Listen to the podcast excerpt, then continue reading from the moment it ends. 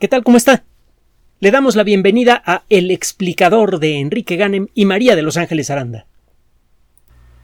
Cuando se sienta usted a leer con calma lo que aparece publicado en revistas de investigación científica de todas partes del mundo, encuentra frecuentemente verdaderas joyas que están escondidas de la vista del público, pero que eventualmente el conocimiento de esas joyas tendrá consecuencias en general, bueno, muy claras y en general muy positivas para toda la colectividad. Déjame poner un ejemplo.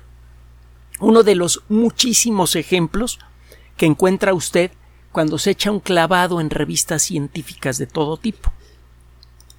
Recientemente, un grupo de expertos de la Universidad de Manchester publicó un trabajo que aparentemente no no promete mucho, tiene que ver con eh, ciencia de materiales, tiene que ver con una eh, tecnología, bueno, una idea que se puede convertir en tecnología que probablemente usted nunca ha escuchado antes, la twistrónica, y tiene que ver además con una figura eh, muy atractiva pero aparentemente inútil que se conoce como la mariposa de Hofstadter.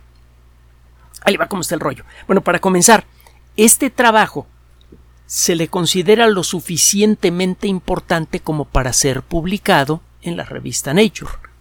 Pues, Nature no publica cualquier tontería. Entonces, ¿por qué publican un trabajo de una cosa que parece que no, que no sirve para nada?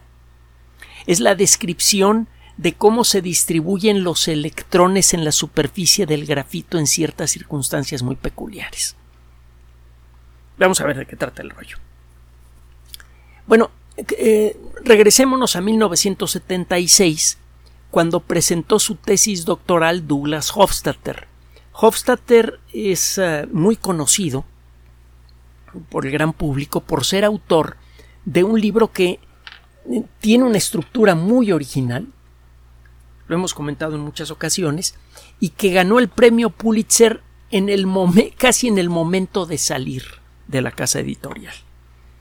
Se hablaba mucho de ese libro incluso desde antes de aparecer y cuando salió pues, las primeras ediciones se agotaron rápidamente y es uno de esos libros que aguanta muchas lecturas y siempre, si tiene usted eh, un poquito de paciencia, siempre encuentra cosas verdaderamente nuevas. El libro se llama Gödel, Escher, Bach, una eterna trenza dorada. En este libro, entre otras cosas, Hofstadter encuentra relaciones paralelos entre la obra, entre la obra, perdón, de Juan Sebastián Bach, el, músico extraordinario que por mucho tiempo pasó desapercibido para la colectividad mundial. En su época fue reconocido como un gran músico, como un gran ejecutante también. Llegó a ser muy famoso. por ejemplo, eh, eh, Federico II, eh, Federico el Grande, hizo toda una fiesta cuando eh, consiguió por fin que el viejo Bach lo visitara. Eh, le, rindió un homenaje que tenía todo el mundo con los ojos cuadrados porque eh, Federico II estaba tratando a, a Juan Sebastián Bach con tanta o más deferencia que la que mostraba por las cabezas coronadas de Europa. la única vez que vieron realmente emocionado a, a Federico II fue cuando se enteró que ya estaba llegando Johann Sebastian Bach a visitar. Eh, toda una historia la de Bach, eh, su, música fue casi olvidada para el siglo XIX y eh, luego fue redescubierta de una manera bastante dramática. Tendremos que hablar de eso. La cosa es que la música de Juan Sebastián Bach mm, tiene un, un no sé qué. Es armoniosa, rica, eh, muy variada, todas sus tonadas son muy populares, incluso muchos autores modernos, a veces sin reconocerlo, toman las, tonadas de Juan Sebastián Bach y las, las presentan como música moderna. algunas de las personalidades más importantes de la música en su época y en los pocos años que vinieron después de su muerte le, lo reconocieron. Beethoven, por ejemplo, decía eh, que era uno de los que la música de Bach era un océano de música y se expresó en general muy bien de, de, Bach. Fue una de las pocas personalidades de la música que hizo eso. Después fue olvidado, redescubierto a finales del siglo XIX y en el siglo XX se ha convertido en una eh, en una de las ventas más seguras para las eh, editoriales de, discos de calidad. La buena música de Bach vende, a quien sea. Es bellísima. Tiene, le, digo un algo extraño, e, es, armoniosa, pero no es repetitiva. Casi cualquier pieza de Bach que, eh, tenga usted la paciencia de escuchar le va a encantar. Por ejemplo, eh, eh, los dos libros para el clavecín bien temperado y eh, varias versiones excelentes por algunos de los mejores pianistas del siglo XX. Eh, mi favorita es la de un pianista que sigue muy activo, Andras Schiff. Se escribe S-C-H-I-F-F. Búsquelas en YouTube, porque no tengo que comprarlas.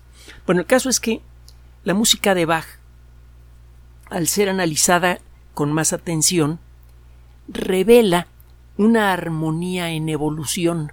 Normalmente cuando pensamos en cosas armónicas pensamos en cosas fijas, por ejemplo, la estructura de un cristal, la estructura molecular de un cristal, que está hecha de planos de átomos que se repiten de manera regular.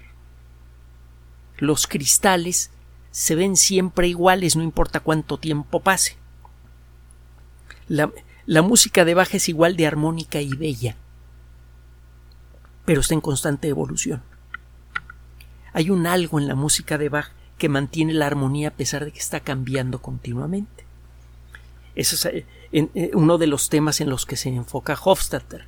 Luego está Mauritius Cornelius Escher, un eh, artista plástico muy famoso por sus grabados paradójicos, que en muchas ocasiones realmente pueden llegar a confundir al, al espectador.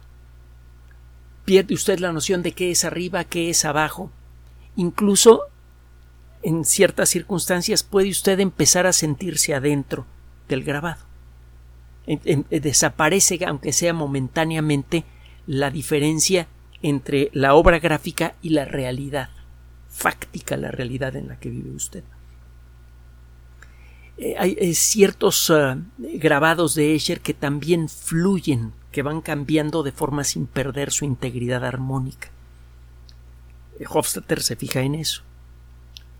Y Kurt Gödel, el primero, el primero en el nombre del libro, lo dejamos al final, un matemático que trabajó en el Instituto de Estudios Avanzados de Princeton, era vecino de puerta de Einstein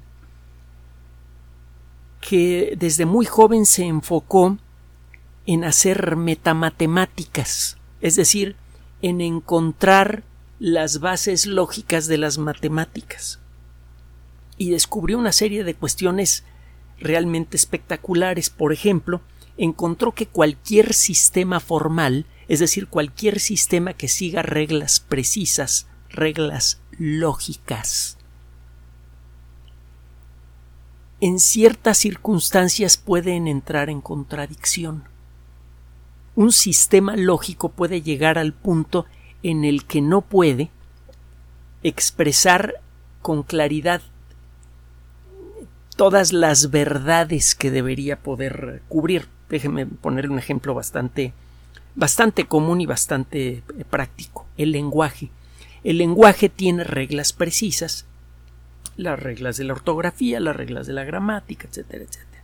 Tiene usted toda una serie de reglas para construir palabras bien configuradas que encadenadas hacen sentido.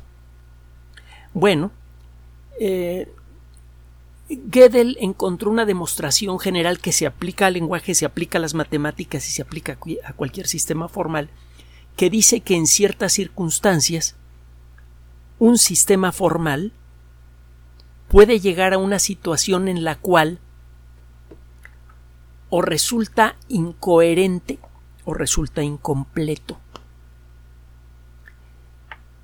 En el caso del lenguaje, yo puedo construir una frase que es gramaticalmente perfecta, pero cuyo significado se vuelve automáticamente ambiguo. No se puede determinar si la frase es, es, es eh, cierta o falsa.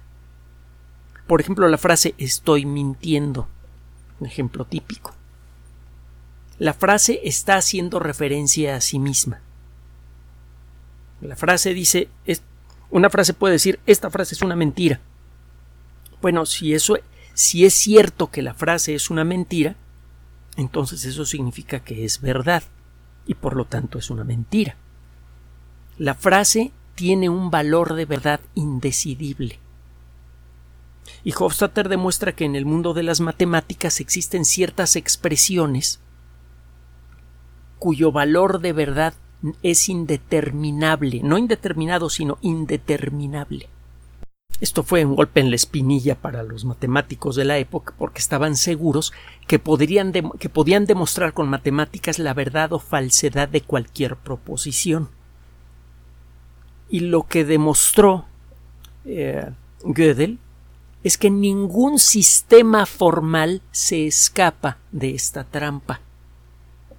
Y eso significa que los sistemas formales, en ciertas circunstancias muy específicas, son insuficientes para explorar la verdad o falsedad de una idea.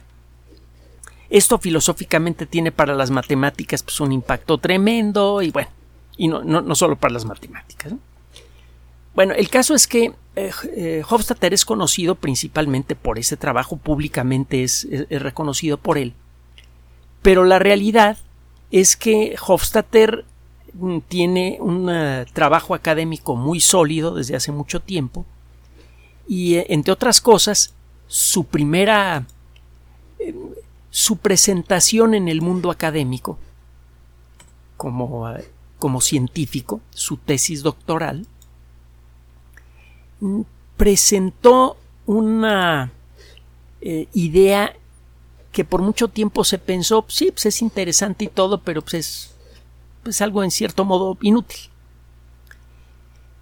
Mm, los cuando tiene usted un montón de átomos que están unidos para formar una estructura que puede ser una molécula o una estructura sólida como un bloque de grafito, los electrones de los átomos no se quedan dentro de los átomos. Los electrones más exteriores de muchos materiales sólidos se comparten entre los átomos cercanos. Este, este proceso de intercambiar electrones entre átomos sirve para unir a los átomos para formar moléculas, por un lado, y por otro lado, esta malla electrónica que se forma alrededor de los átomos que integran un objeto sólido le dan sus características físicas, por ejemplo, su aspecto. La luz está hecha de un tipo peculiar de partículas subatómicas que se llaman fotones, que son hermanitas de los electrones, se llevan muy bien. Un electrón fácilmente toma un fotón y gana su energía, y cuando un electrón eh, tiene energía además la libera emitiendo un fotón. El, el, electrón y el fotón son partículas afines. Son partículas hermanas. De hecho, en el modelo estándar, que es la descripción de todas las partículas subatómicas que conocemos, el electrón y el fotón pertenecen a la misma familia a la familia de los leptones. Otro día platicamos el modelo estándar que tiene un montón de vericotos bien sabrosos y sobre todo en las últimas en los últimos dos meses han salido cosas así fuertesonas con respecto al modelo estándar, pero eso no es el tema del día de hoy. Si usted tiene un material en donde los electrones se reparten de una manera simple y repetitiva, ese material adquiere características relativamente aburridas. Por ejemplo, la superficie de esta mesa. Pues es un material que no conduce electricidad en ninguna circunstancia. Yo sé que en cualquier circunstancia racional en, la que pueda yo probar la conductividad eléctrica de esta mesa, bueno, el material de esta mesa no va a conducir electricidad. Nunca, nunca, nunca. Ni con frío, ni con calor, ni con una presión elevada, ni con poca presión, ni nada. Cuando tiene usted un patrón complejo de distribución de electrones en la superficie de un material, pueden darse circunstancias interesantes. Por ejemplo, si los electrones en la superficie de un material pueden cambiar su distribución cuando son sometidos a un campo eléctrico, si en lugar de estar eh, eh, repartidos uniformemente se concentran en ciertos lugares, ese material puede adquirir de pronto en ciertas circunstancias la posibilidad de permitir el paso de la electricidad. Hay muchos materiales así, por ejemplo el silicio. Es un material que a veces deja pasar la electricidad y a veces no. A eso se le llama un semiconductor. ¿Le suena el nombre? La industria de los semiconductores es una de las más importantes en la historia de la humanidad. Es de las que más dinero generan cada año. Es de la que depende toda la computación, todo el Internet, la telefonía celular y todos los servicios que están colgados de, de estos sistemas, que son esencialmente todos. Ahora hasta compra chicles por Internet. Bueno. Entonces, el descubrir materiales que tengan estos patrones cambiantes de distribución eléctrica en su superficie puede ser interesante porque esos materiales en ciertas circunstancias podrían convertirse en semiconductores que podrían servir para sustituir al silicio. Los circuitos electrónicos que usan las computadoras y teléfonos celulares modernos son fabulosos, son capaces de realizar cosas verdaderamente brutales. Una computadora personal barata que cueste quizá unos 1.500, 2.000 dólares si le mete usted mano, si, si la arma usted, puede colocarle usted circuitos electrónicos, las famosas eh, tarjetas de video avanzadas, que programadas apropiadamente le permiten a usted realizar más de un millón de millones de operaciones aritméticas por segundo con números grandototes con punto decimal. Es algo que solamente podía hacer una máquina del tamaño de un hangar de aviación hace apenas un par de décadas o una década y media. Realmente son poderosísimas, pero ya está, estamos llegando al límite de lo que se puede hacer con estas computadoras, porque los circuitos electrónicos que están eh, que son utilizados para estas computadoras eh, se calientan mucho cuando usted trata de operarlos con un alto ritmo de trabajo, alta velocidad. El término velocidad no se aplica realmente en este caso, pero bueno, es una metáfora. Si usted quiere realizar más operaciones aritméticas por segundo, puede usted hacer cosas para que el circuito electrónico le responda, pero se va a calentar y llega un momento en el que deja de se sobrecaliente y deja de funcionar. Es uno de los muchos motivos por los cuales se buscan circuitos electrónicos hechos de otros materiales que no sea el silicio. Además, los circuitos electrónicos de silicio gastan mucha electricidad y ya llegamos al punto en el que una fracción importante de la electricidad que generamos en, todo el planeta se va en circuitos electrónicos, en recargar teléfonos celulares, computadoras personales y bla bla bla. Si pudiéramos encontrar la manera de reducir el gasto de electricidad de estos circuitos, el impacto para la economía del planeta sería enorme y muy positivo. Hay, mucha presión para buscar materiales semiconductores diferentes al silicio. Bueno, en, la, en 1976 Hofstadter eh, se puso a trabajar en eh, la distribución de electrones en ciertos materiales cuando ese material es sometido a un campo magnético intenso. Apareció en, su tesis, él ofrece eh, una imagen que representa la forma en la que se distribuirían los electrones en un material que está respondiendo a un campo magnético intenso. Él se, le llaman los electrones de Bloch. Otro día platicamos qué son los electrones de Bloch en un campo magnético. La cosa es que hay materiales eh, que si usted los, pone en un campo magnético, los electrones de su superficie, en lugar de permanecer todos en sus lugares, se, agolpan en algunos lugares y se alejan de otros. Entonces tiene usted zonas de, en la superficie del material donde hay muchos electrones y donde hay pocos. Hofstadter hace una gráfica que representa este patrón que él descubre con matemáticas y esa gráfica es especialmente atractiva. Es un patrón que ahora llamamos fractal. Los fractales son eh, figuras geométricas que tienen características muy, muy raras. Una figura geométrica común, por ejemplo, una parábola. Si usted amplifica un rincón de una parábola, el pedacito que amplifica usted se parece cada vez más y más a una línea recta. De hecho, se amplifica muchísimo una esquinita de una parábola, usted obtiene una línea recta.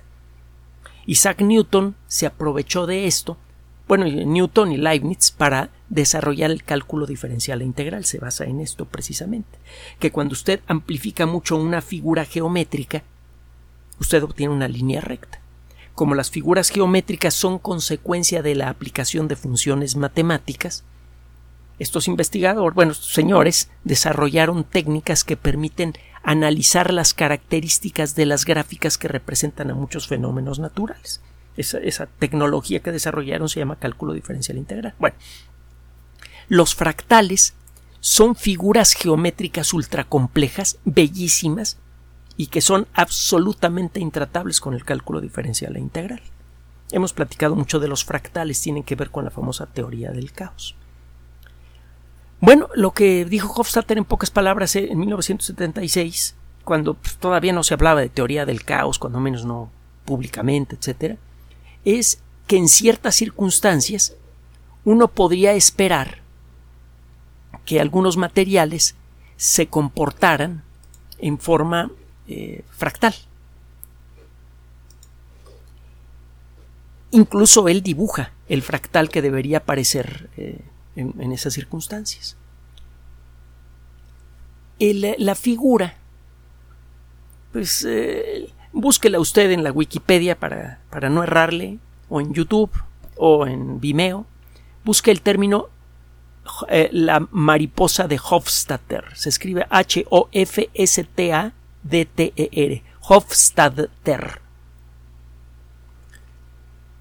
Este patrón pues sí, está bonito, es muy atractivo visualmente, a lo mejor puedo hacer una gráfica, imprimirla en papel y colgarla en la pared y parece una obra de arte abstracto, pero pues no sirve de nada. Y no sirvió de nada por décadas. O cuando menos eso es lo que habría pensado el público, eh, en, en, general el público no especializado en ciencia, de haberse encontrado con el trabajo de Hofstadter. Eche cuenta 76, 86, 96, 2006, 2016 ya va casi para medio siglo que Hofstadter presentó este trabajo. Bueno, ¿qué onda con el trabajo de Nature? E, este grupo de investigadores del Instituto Nacional del Grafeno, que eh, pertenece a la Universidad de Manchester en Inglaterra, eh, encuentra de manera inesperada la mariposa de Hofstadter. El grafeno es un material fácil de fabricar, está hecho de puro carbono, es carbono puro. el, grafeno es un material muy parecido al celofán, increíblemente delgado y que tiene propiedades eléctricas extrañas. Desde su descubrimiento, desde, bueno, desde, que se anunció su descubrimiento, muchos eh, expertos en ciencias de materiales, es decir, en la disciplina que se encarga de encontrarle aplicación práctica a las características físicas y químicas extrañas de toda clase de materiales, se dieron cuenta de que el, grafeno prometía mucho, al punto de que le dieron el premio Nobel a los descubridores sin que hubiera una sola aplicación práctica para el grafeno. Y todavía no la hay a gran escala. Hay algunas aplicaciones menores, pero no, hay, no existe aplicación a gran escala del grafeno. Se cree que con grafeno se pueden construir, entre otras cosas, fotoceldas ultra perfectas, pero estamos lejos de eso todavía pero lo que importa es que el grafeno ha inspirado mucha investigación que ha ayudado a descubrir muchas cosas valiosas, aunque el grafeno de momento no sirve de nada, su inspiración ha generado muchas cosas muy útiles, así que ese premio Nobel sí estuvo bien aplicado. Aunque, insisto, el grafeno no tenga aplicaciones prácticas. En cierto modo está pasando lo mismo que con la mariposa de Hofstadter. Por mucho tiempo se pensó que no servía para nada. Bueno, ¿qué encuentran estos investigadores? El grafeno está hecho de lo mismo de lo que están hechos los diamantes y el grafito, carbono puro. En el, eh, en el, diamante usted tiene átomos de carbono dispuestos en un patrón tridimensional muy peculiar. Si usted agarra un trozo de un diamante y lo echa al fuego y lo quema, pues le pasa lo mismo que un trozo de carbón cuando lo quema, se deshace y genera dióxido de carbono. De hecho, la primera persona que yo sé que hizo esto fue Antoine Lavoisier, el gran padre de la química moderna, y este no pudo seguir haciendo estos experimentos porque como también se dedicaba a la recolección de impuestos en la época de Luis XVI, lo decapitaron. Pero bueno, eh, el caso es que eh, si usted toma un poco de, grafito, que es está hecho de átomos de carbono así, puestos así en forma más o menos desordenada, y analiza la superficie del grafito, allí encuentra átomos de carbono dispuestos en un patrón plano hexagonal. Es de allí de donde sale el grafeno. Usted puede fabricar grafeno a partir de grafito con mucha facilidad. Entonces todas las superficies de, de, las piezas de grafito perfectamente pulidas esencialmente son piezas de grafeno, muy delgaditas. Bueno, estos investigadores se pusieron a estudiar, como lo están haciendo muchos otros investigadores en otras partes del mundo, qué pasa con los electrones en el grafeno, en la superficie del grafito. Y eh, pues encuentran que la distribución de los electrones en el grafeno efectivamente es un tanto extraña, da la impresión de que se puede cambiar a voluntad. Si esto realmente se hace posible, usted podría convertir al grafeno en un semiconductor, que sería mucho más barato que los semiconductores de silicio, podría operar a mayor, a mayor velocidad y con mucha menos electricidad, así que podría operar a mayor velocidad y con menos, con, eh, menos calor. Un circuito hecho de grafeno sería mucho más rápido, mucho más barato de fabricar, consumiría mucha menos energía eléctrica a pesar de ser más veloz y sería mucho más fácil de reciclar, que ya empieza a ser un problema con los, los chips clásicos.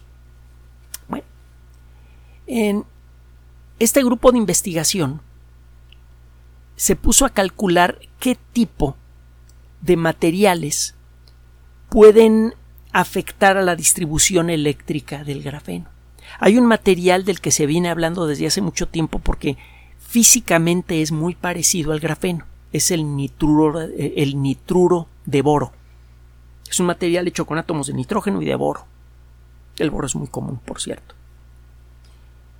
Usted puede hacer películas ultradelgadas de nitruro de boro, que son como las películas ultradelgadas de grafeno. También tiene características eléctricas muy interesantes. Por sí mismos, el nitruro de boro y el grafeno pues, no sirven de mucho. Sirven para hacer ejercicios, experimentos y para inspirar otros trabajos, pero esos materiales en sí mismos no sirven para nada, cuando menos en la práctica. Estos investigadores lo que hacen es que ponen una lámina de nitruro de boro en contacto estrecho con una lámina de grafeno. ¿Por qué? Pues porque los dos materiales tienen características eléctricas que en cierto modo son complementarias. A lo mejor se pueden sumar las dos cualidades eléctricas de ambos materiales y se podría conseguir algo interesante. Por eso empezaron estos, estos experimentos. Y al principio no obtuvieron nada. Tiene tiempo que en, ciertos rincones de, los laboratorios tecnológicos se habla de una disciplina que se llama twistrónica. El twist, la palabra twist significa torcer algo. El twist fue una forma de baile muy popular en su época, después de la Segunda Guerra Mundial, que involucra, entre otras cosas, el mover la cintura y el tórax en direcciones opuestas. Entonces, la cintura está continuamente torciéndose en una dirección y en otra, de ahí viene, viene el nombre de twist. Bueno, la twistrónica es una disciplina que estudia qué le pasa al patrón de distribución de electrones en, en, dos materiales diferentes que están en estrecho contacto cuando usted gira uno de esos materiales un poquito. Tenemos una analogía óptica de esto. Si usted tiene eh, dos materiales transparentes, por ejemplo, dos hojas de, acetato, en las que ha dibujado líneas muy delgadas, líneas paralelas muy delgadas. Si pone esos materiales, eh, eh, esas dos hojas, una encima de la otra, pues usted no ve nada especial, ve líneas oscuras y espacios huecos. espacios claros. Si usted gira una de las dos láminas de acetato, se empiezan a formar patrones extraños, los famosos patrones de Moiré. Si nunca ha oído de los patrones de Moiré, pues de nuevo busque en YouTube, se escribe Moiré. Patrón Moiré, así búsquelo. De pronto aparecen figuras eh, extrañas, muy atractivas y muy complejas, como consecuencia de sobreponer dos materiales simples pero torcidos uno contra el otro.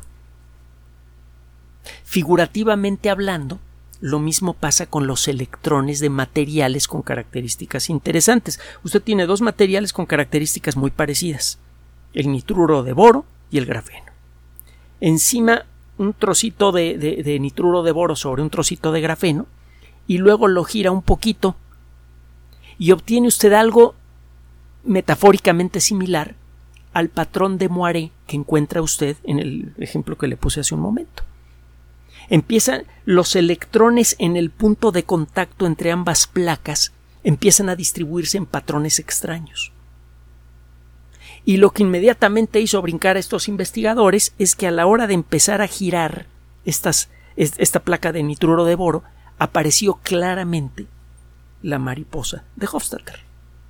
Lo que era una idea teórica y que había sido vista en algunos cuantos experimentos de laboratorio en circunstancias muy, muy espectaculares, apareció de nuevo aquí. Esto lo que da a entender es que en el punto de contacto entre una lámina de nitruro de boro y una lámina de grafeno, que es carbono puro, aparecen características eléctricas interesantes que en principio se pueden controlar para crear semiconductores, entre otras cosas.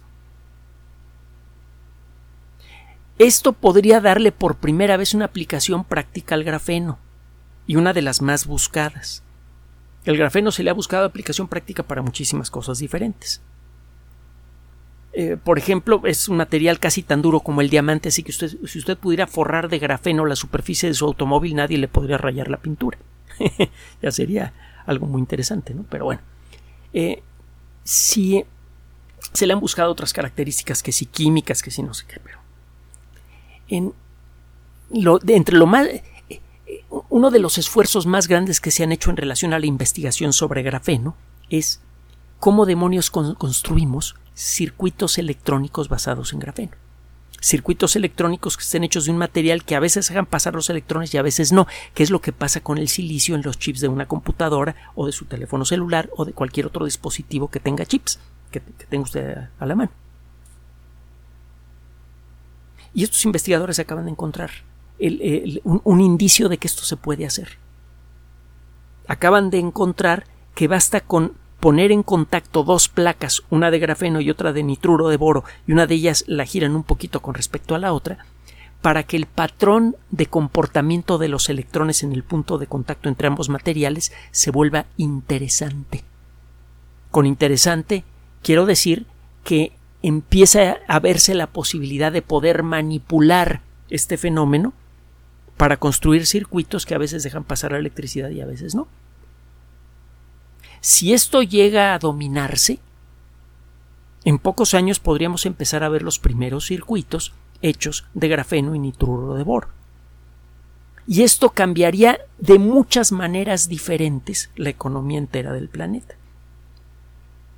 Los circuitos hechos con estos materiales podrían fabricarse en circunstancias mucho menos dramáticas que las que se necesitan para fabricar chips de silicio. El costo de construir una fábrica que pudiera construir circuitos de grafeno y de nitruro de boro sería menor. Eso abarataría, abarataría perdón, el costo de los chips mucho. Se abaratarían computadoras, teléfonos celulares, etc. Eso ya tiene un impacto importante porque se trata de productos muy, muy solicitados por todo el mundo. Luego, estos circuitos serían mucho más veloces, mucho más capaces. Las nuevas generaciones de computadoras y teléfonos celulares serían mucho más poderosos y se podrían ofrecer mucho más servicios. Y recuerde que hay una parte muy importante de la economía está colgada de los circuitos de silicio. Si usted mejora el comportamiento de los circuitos electrónicos que use usted una computadora o un teléfono celular, puede mejorar mucho los servicios asociados y eso tiene un impacto fenomenal en la economía del planeta. Bueno.